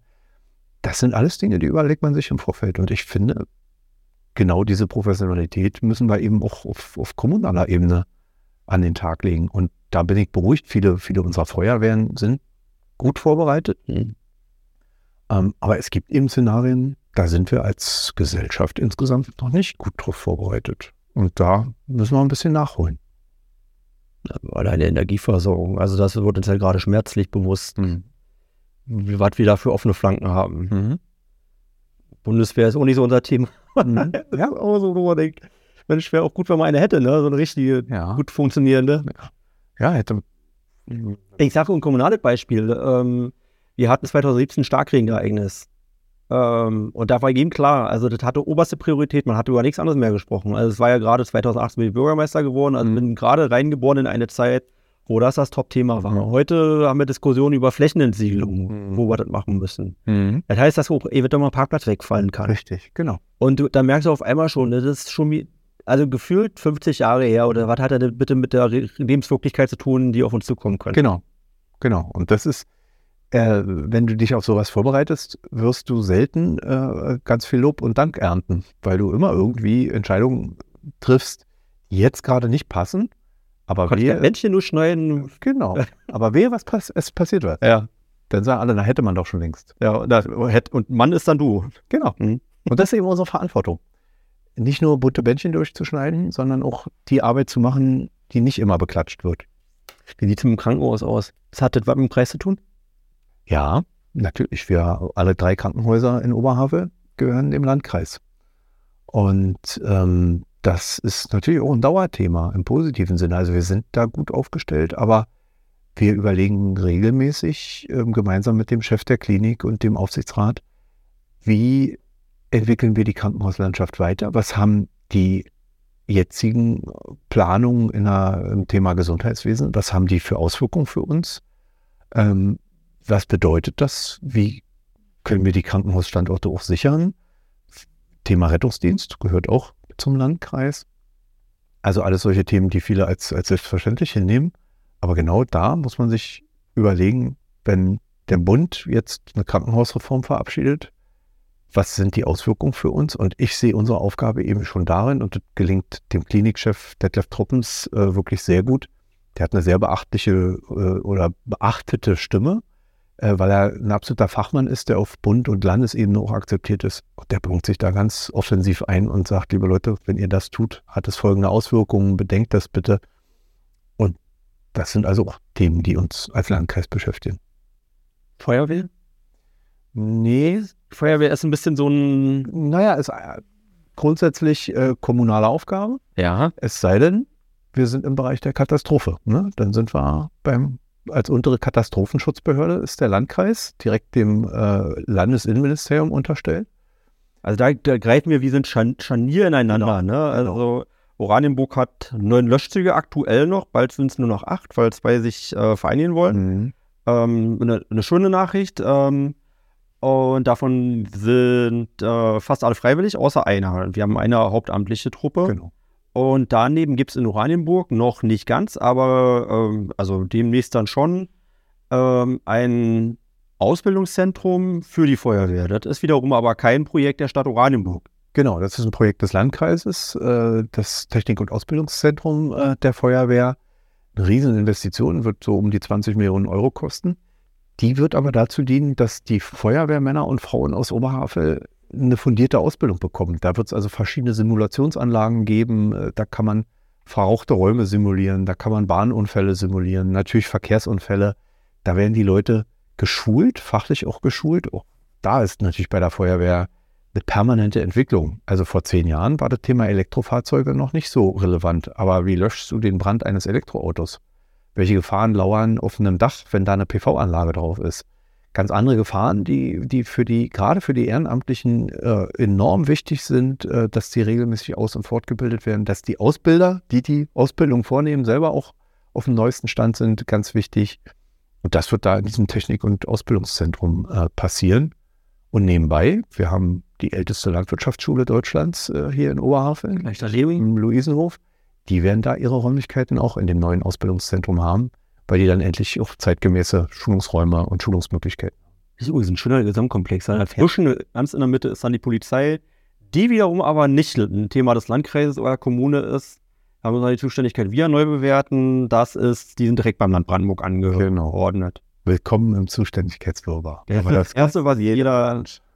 Und aber man versteht, warum das als erstes geprüft ist, weil es macht auch keinen Sinn, wenn einer dem anderen reingrätscht. Ähm, die sagen, du brauchst, musst immer ganz klare Spielregeln haben, sonst, sonst gibt es Durcheinander. Richtig. Gut, dass es so ist. genau. Und es, ich verstehe auch, dass äh, wir zwar für die Hardware bei Schulen verantwortlich sind, auch wenn es irgendwie vielleicht nicht ganz intuitiv ist, aber dass wir doch lieber als Lokalpolitiker nicht in den Lehrstoff eingreifen sollten, um es mal so zu sagen. Ja, Also du und ich, also irgendwo euch da Verantwortungsbewusstsein zu. Aber äh, sollte schon. Ähm das ist ein ganz spannendes Thema. Ähm, äh, ich glaube mittlerweile schon, dass gerade heutzutage Bildungsqualität und Bildungserfolg enorm auch von der Infrastruktur einer Schule abhängen. Ja. Also gerade vor dem Hintergrund der Digitalisierung äh, und digitalem Unterricht und Vorbereiten auf die digitale Welt. Und mir fällt es immer schwerer zu akzeptieren, dass äh, für innere und äußere Sachen zwei unterschiedliche Behörden zuständig sind. Es gibt eben Modelle, ich glaube in Finnland ist es so, da ist die Kommune für beides zuständig. Es Gibt auch andere Länder, äh, Frankreich, da ist das Land für alle zuständig ähm, und das funktioniert eben auch. Du meinst, dass die Lehrer angestellt sind, aber den Lehrstoff, den, den sollten nun wirklich nicht wir. Äh In Finnland funktioniert es auch. Echt, ja? Mhm. Gut, Finnland ist jetzt nicht das schlechteste Beispiel. Ja, also ich bin kein, kein Bildungspolitiker, der jetzt sagen kann, oh, genau die und die Vor- und Nachteile gibt es. Ich erlebe eben die Schwierigkeiten, die es mit sich bringt, wenn du unterschiedliche Zuständigkeiten im selben Gebäude hast. Das ich finde gerade bei der Bildungspolitik schwierig, dass also der Föderalismus, da werden die äh, ähm, Nachteile des Föderalismus sehr, sehr anschaulich, um mhm. sozusagen. Mhm. Aber auch da sind wir letztendlich wieder beim A und O der Ausstattung.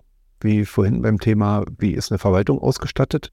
So ist es auch. Wie ist eine Schule ausgestattet? Wie viele Lehrer hat ein Land? Ähm, wie sind die Lehrer ausgebildet? Ähm, und habe ich genügend Lehrer? Denn ich glaube, PISA hin oder her, aber jede, jede Bildungsstudie kommt vor allen Dingen zu der Erkenntnis, der wichtigste Unterricht ist der, der stattfindet. Danach kann ich mich über Klassengrößen, Bildungsformen und sonstiges unterhalten. Aber erstmal muss Unterricht stattfinden. Mhm. Ja, und eben, man kann Sachen diskutieren. Ne? Und am Ende, du, ich, ich merke das auch bei den, bei den Kitas und äh, Schulen, die ich so besuche. Habe da wirklich einen guten Überblick, weil man sieht ja auch alle, die, die funktionieren auch alle unterschiedlich. Mhm. Jetzt unabhängig von den Themen, die wir besprochen haben. Manche sind ja ein bisschen konservativer aufgestellt, manche sehr, sehr progressiv, äh, um es mal, mal so zu sagen. Und du merkst aber, es kannst nicht sagen, das funktioniert besser als das, sondern wenn die Linien, die dahinter sind, da auch zu stehen und ihr Projekt irgendwie, dann, dann fühlt es sich irgendwie gut und richtig an und atmosphärisch auch richtig genau. an. Aber das gibt nicht so wie eine richtige Antwort auf, auf alles, Gott sei Dank. Mhm.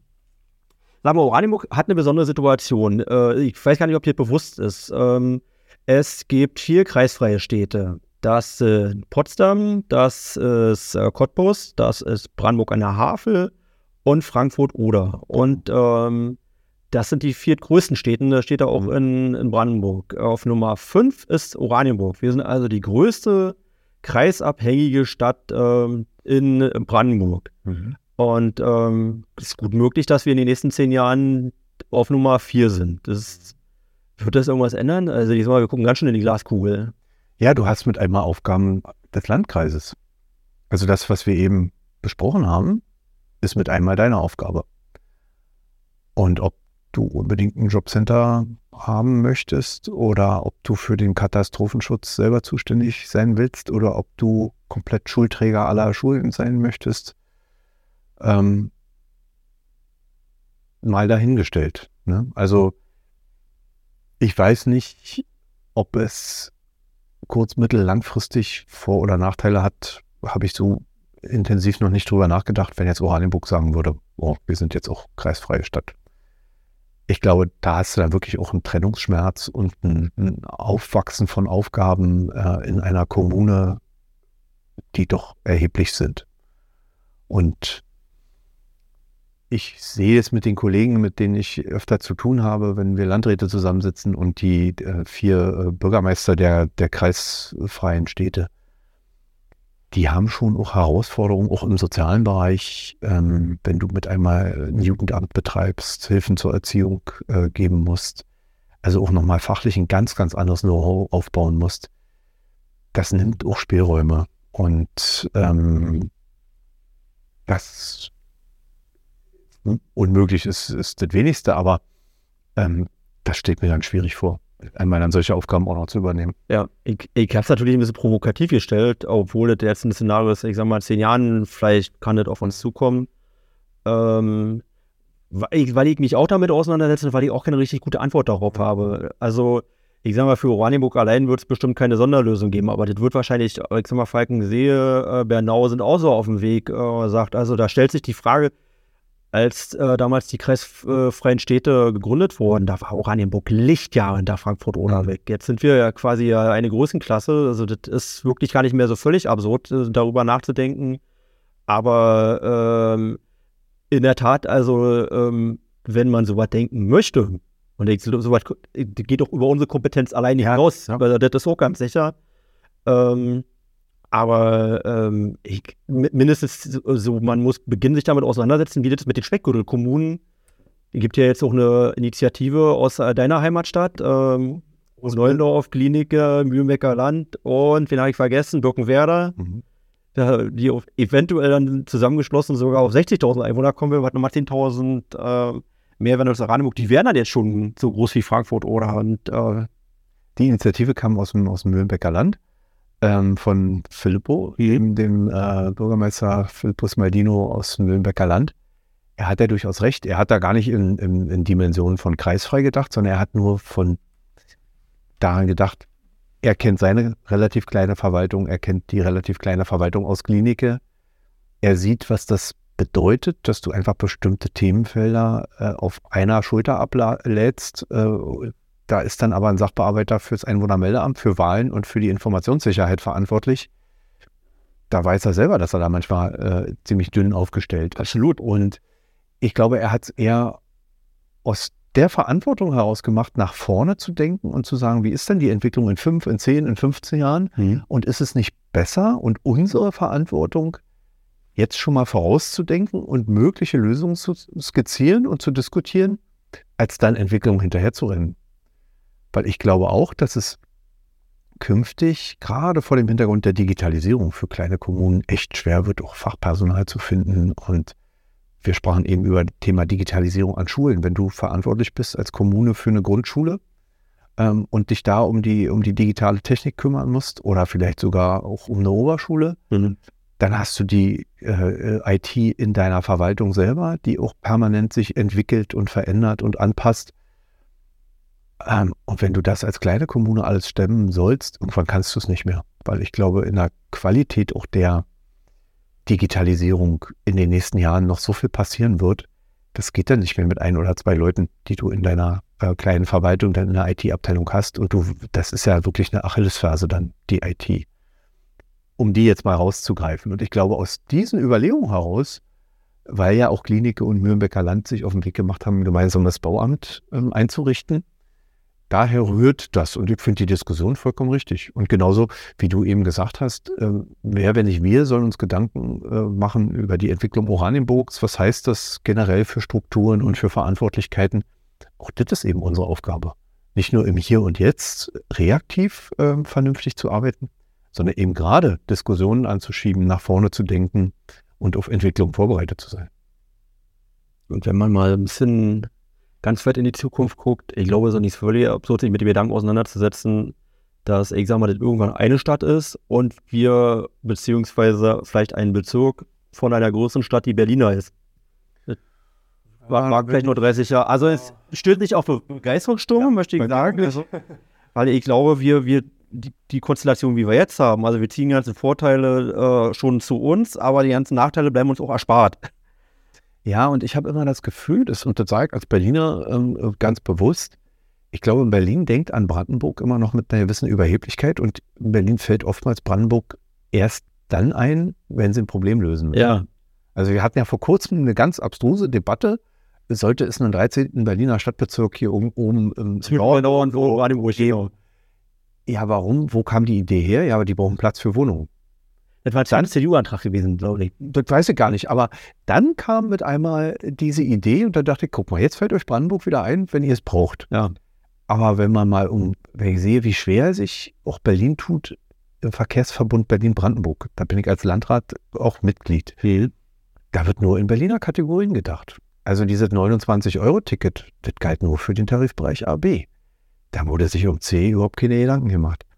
Und die ganze Berliner Verkehrsplanung denkt Brandenburg nicht besonders mit. Das erlebe ich hautnah. Das ist doch ganz offen auch eine, auch eine Kritik, weil ich Berliner Wald- und Seenlandschaft kann man da sagen, ne? Ja, ich mache mir echt Sorgen auch um den, um den Verkehrsverbund Berlin-Brandenburg, weil das ist für viele hier in der Region eine ganz selbstverständliche Errungenschaft.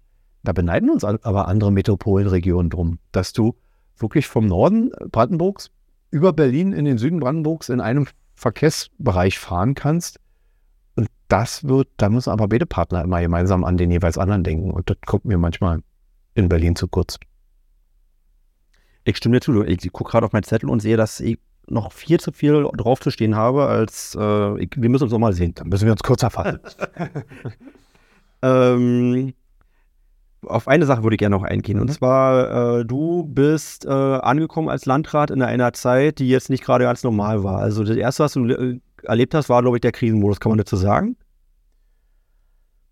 Ich sag mal so, ich bin, als, als ich angekommen bin, das war 2018. Ich hatte zwei normale Jahre. Das war, ich war sehr dankbar. Dann 2020 äh, kam dann Corona und ab da war wirklich alles anders. Und gerade als Corona am Abklingen war, kam äh, die Energiekrise und der Ukraine-Krieg und die Flüchtlingskrise ähm, äh, auf uns zu. Also die letzten drei Jahre, also ich habe jetzt lange die Hoffnung, dass es ja so ein bisschen in Richtung Normalität kommen könnte.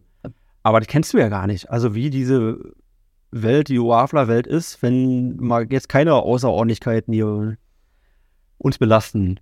Also hoch würde ich es gar nicht hängen. Äh, also guck mal, in Hohen-Neuendorf, äh, die ersten Jahre, die waren auch vollkommen in Ordnung und normal ich will auch die Herausforderungen, die so eine Krise mit sich bringt, ja, es sind Herausforderungen ähm, und man muss die auch meistern und was, man muss sich denen auch stellen. Aber ich möchte sie auch nicht zu hoch hängen, weil die Generationen vor uns, die in Verantwortung waren, die hatten sowas auch. Egal, wo du mal hinguckst, ähm, ob es die Zeit nach der Wende war, die war was Besonderes, oder die Wendezeit selber.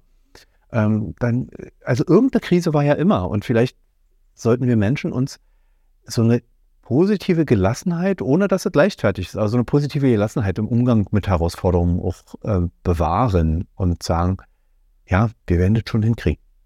Schon gesagt. Hat mir gefallen. An der Stelle keine Gegenrede. ähm, so nach dem Motto, wir schaffen es, auch wenn der das Wort so ein bisschen ausge... Ähm, ja, hat es leider negativ äh, äh belegt. Ähm, aber eben Worte allein reichen eben nicht, sondern da muss man, wir haben eben über Thema Katastrophenschutz und Krisenvorsorge und so gesprochen, dann muss man sich aber auch wirklich vorbereiten. Ein Thema, was auf uns zukommen kann, also vielleicht soll man da ein paar Worte auch zu verlieren. Äh, Flüchtlinge, äh, ja, speziell 2023. Wir haben jetzt äh, 2022 äh, hinter uns gebracht. Wir haben also allein in Oranienburg 1000 neue Seelen äh, aufgenommen. Mhm.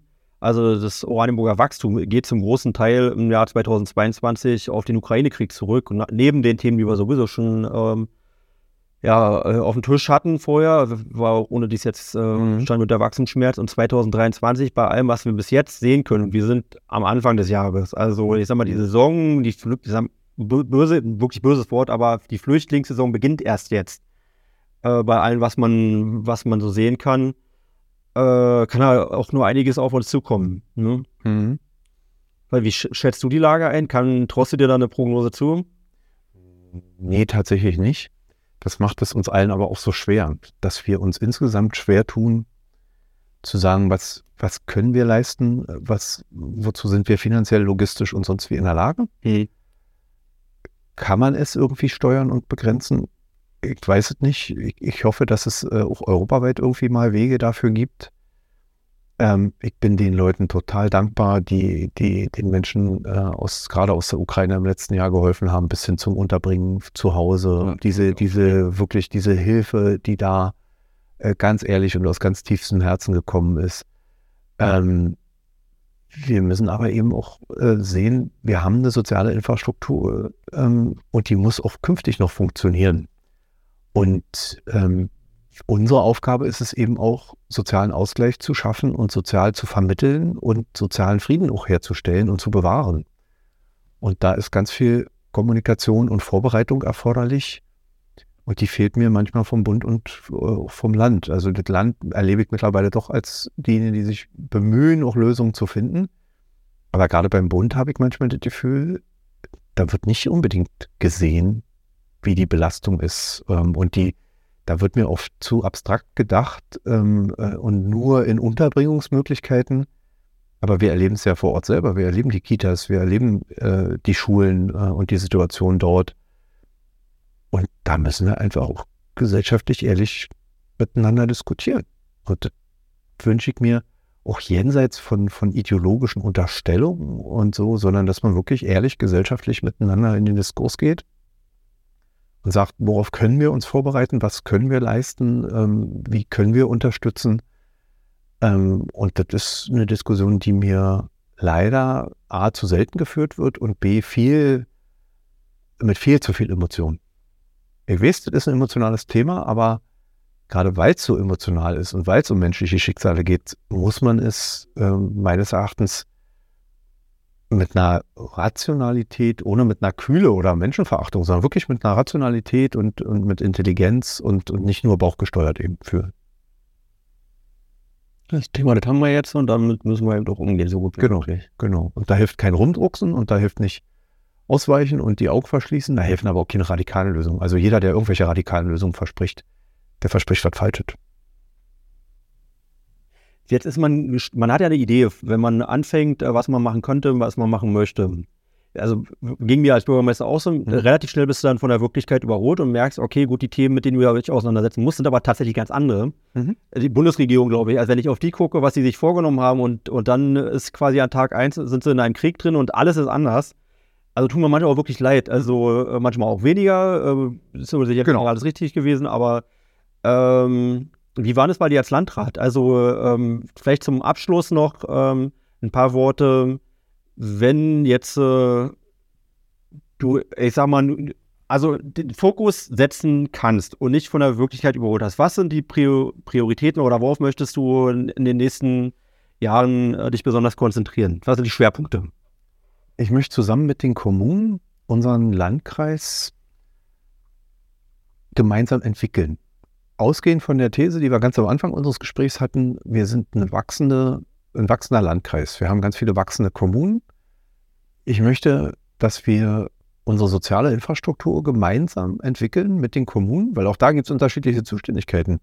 Ich würde gerne Wohnungen bauen, soziale Wohnungen darf es als Kreis aber nicht, weil es Aufgabe der Kommune. Und ähm, da würde ich gerne, dass wir unseren Landkreis mit einem Grundkonsens entwickeln und sagen, also wir sind ein wachsender Landkreis, das müssen wir erstmal für uns alle auch annehmen. Das bedingt Herausforderungen, was das Thema Wohnen betrifft, was Kindergärten und Schulen, aber eben auch Verkehr, ähm, Mobilität in der, in der Reihenform betrifft.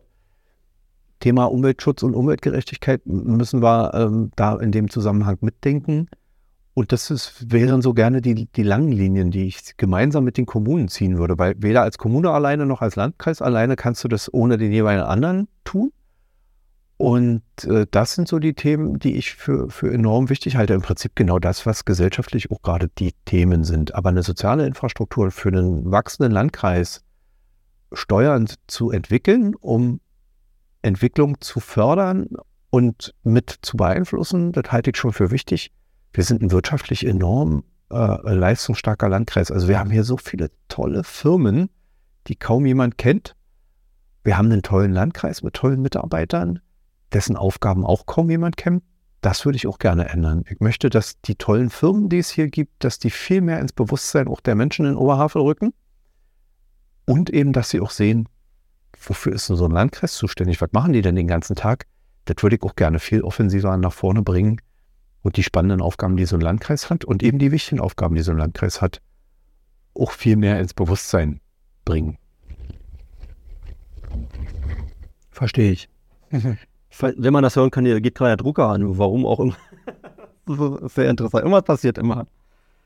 Ähm, es gibt noch ein Thema, was man noch ansprechen könnte, und zwar deine Kreisstrukturreform, sag ich mal. Also du willst den Kreis erweitern ich glaube, also vielleicht kannst du ein paar Worte dazu äh, verlieren. Allerdings muss man sich auch bewusst machen, der Podcast, den hört man sich hoffentlich auch noch in einem Jahr an. Also kann sein, dass das, was wir jetzt besprechen, dann auch überholt ist. Ja, ich denke, ähm, es geht also erstmal um die Struktur der Kreisverwaltung, ja. ähm, äh, um, um die Leute auch abzuholen. Ähm, mir geht es eben darum, ausgehend von dem Wissen, dass wir ein wachsender Landkreis sind, dass sich im Laufe der letzten Jahre, fast schon Jahrzehnte, Aufgaben enorm entwickelt haben und dass das aktuell auch der Fall ist und auch künftig der Fall sein wird. Wir sagen nur Bürgergeld, Wohngeld, Kindergeld, ähm, Kindergrundsicherung, äh, solche Geschichten, aber auch der Wandel im Bereich Mobilität, Digitalisierung, das sind alle Themen, die so eine Verwaltung vor enorme Herausforderungen stellt. Und ich kenne in vielen Bereichen eben die Fallzahlen. Viele Sachen lassen sich tatsächlich auch mit Zahlen und Daten und Fakten belegen. Ich sehe, was in unserem Jugendamt äh, los ist, unter welcher enormen Belastung die Mitarbeiterinnen und Mitarbeiter ähm, arbeiten müssen. Das sehe ich in anderen Bereichen eben auch im, im Sozialamt. Also gerade in ganz vielen Bereichen, die unmittelbar für die Menschen da sind, ist es an, an vielen Stellen schon kaum noch zu vertreten, wie eng die aufgestellt sind. Das hat ganz verschiedene Gründe und ist überhaupt keine, keine Kritik rückwärts gewandt, sondern wenn ich mir die Entwicklung unserer Gesellschaft angucke, wohin es künftig geht, dann möchte ich einfach dafür sorgen, dass auch unsere Landkreisverwaltung gut aufgestellt ist und auch für die Herausforderungen, über die wir jetzt auch gerade äh, die letzten anderthalb Stunden gesprochen haben, dass die die auch bewältigen können. Und dass wir nicht erst in einer Krisensituation feststellen, oh, das war vielleicht doch ein bisschen dünn. Und ich möchte eben auch nicht, dass wir auf dem Rücken unserer Mitarbeiter ähm, hier jahrelang äh, Aufgaben wahrnehmen. Und da sehe ich einfach meine Aufgabe drin, eben auch geprägt von der eigenen Erfahrung. Was passiert mit einer großen Verwaltung, wie ich es in Berlin er äh, erlebt habe, wenn die kaputt gespart wird oder sich nicht anpassen darf an künftige Entwicklungen? Und die Chance möchte ich einfach uns allen äh, im Landkreis geben. Ähm, und äh, das, das wird diskutiert werden und es ist auch vollkommen richtig, dass es diskutiert wird. Es wird ja in jeder Verwaltung auch ständig diskutiert, weil vielen oftmals gar nicht bewusst ist, wie sehr Verwaltung auch von externen Veränderungen unterliegt. Und da müssen wir als diejenigen, die Verantwortung tragen für Verwaltung, eben immer mit an der Spitze sein und sagen, was heißt das für uns? Wie müssen wir uns darauf einstellen? Wo wird es weniger? In Klammern, was an vielen Stellen kaum der Fall ist, weil wir kriegen ganz viele Aufgaben von Europas Seite, vom Bund, vom Land. Aber um die Ressourcen, die dafür zur Verfügung stehen, werden sich eben seltener Gedanken gemacht. Und da möchte ich immer auch äh, ein bisschen die Alarmglocke schlagen und sagen, liebe Leute, wir müssen äh, immer auch an die Ressourcen denken. Und deshalb wird so eine Diskussion, wie, wie sind Verwaltungen aufgestellt, wie, wie sind sie strukturiert, wie läuft, äh, was sind die Ergebnisse, wie läuft die Arbeit, die werden ja nie aufhören. Deshalb wird, egal wann unser Podcast läuft, wird das auch immer noch ein Thema sein. Dessen bin ich mir sicher. Das, das kennt auch jede Kommune. Alex, ich danke dir. Du bist ein Mensch, du strahlst viel Vertrauen aus und genießt auch viel Vertrauen. Also bei den Leuten, die ich auch schon kenne, schon länger kenne, dazu darf ich auch gehören. Ich wünsche dir alles Gute im jungen Landrat und hoffe, dass wir vielleicht auch noch viele Jahre oder vielleicht Jahrzehnte zusammenwirken dürfen. Ähm, gemeinsam ein gutes Stückchen voranbringen und ein bisschen was für unsere Stadt und für, für die Region voranbringen, äh, wenn wir uns äh, vielleicht doch mal auseinandersetzen. Hatten wir schon thematisiert, aber genau. zum Abschluss möchte ich nochmal betonen, soll das nicht darüber hinwegtäuschen, dass wir uns menschlich sehr nahestehen und dass wir große Achtung voreinander haben. Und nichtsdestotrotz, wir müssen streiten, weil es halt einfach immer um was geht. Genau. Ganz herzlichen Dank für dieses tolle Format. Ich danke dir, Alex. Bis bald an anderer Stelle. Bis bald.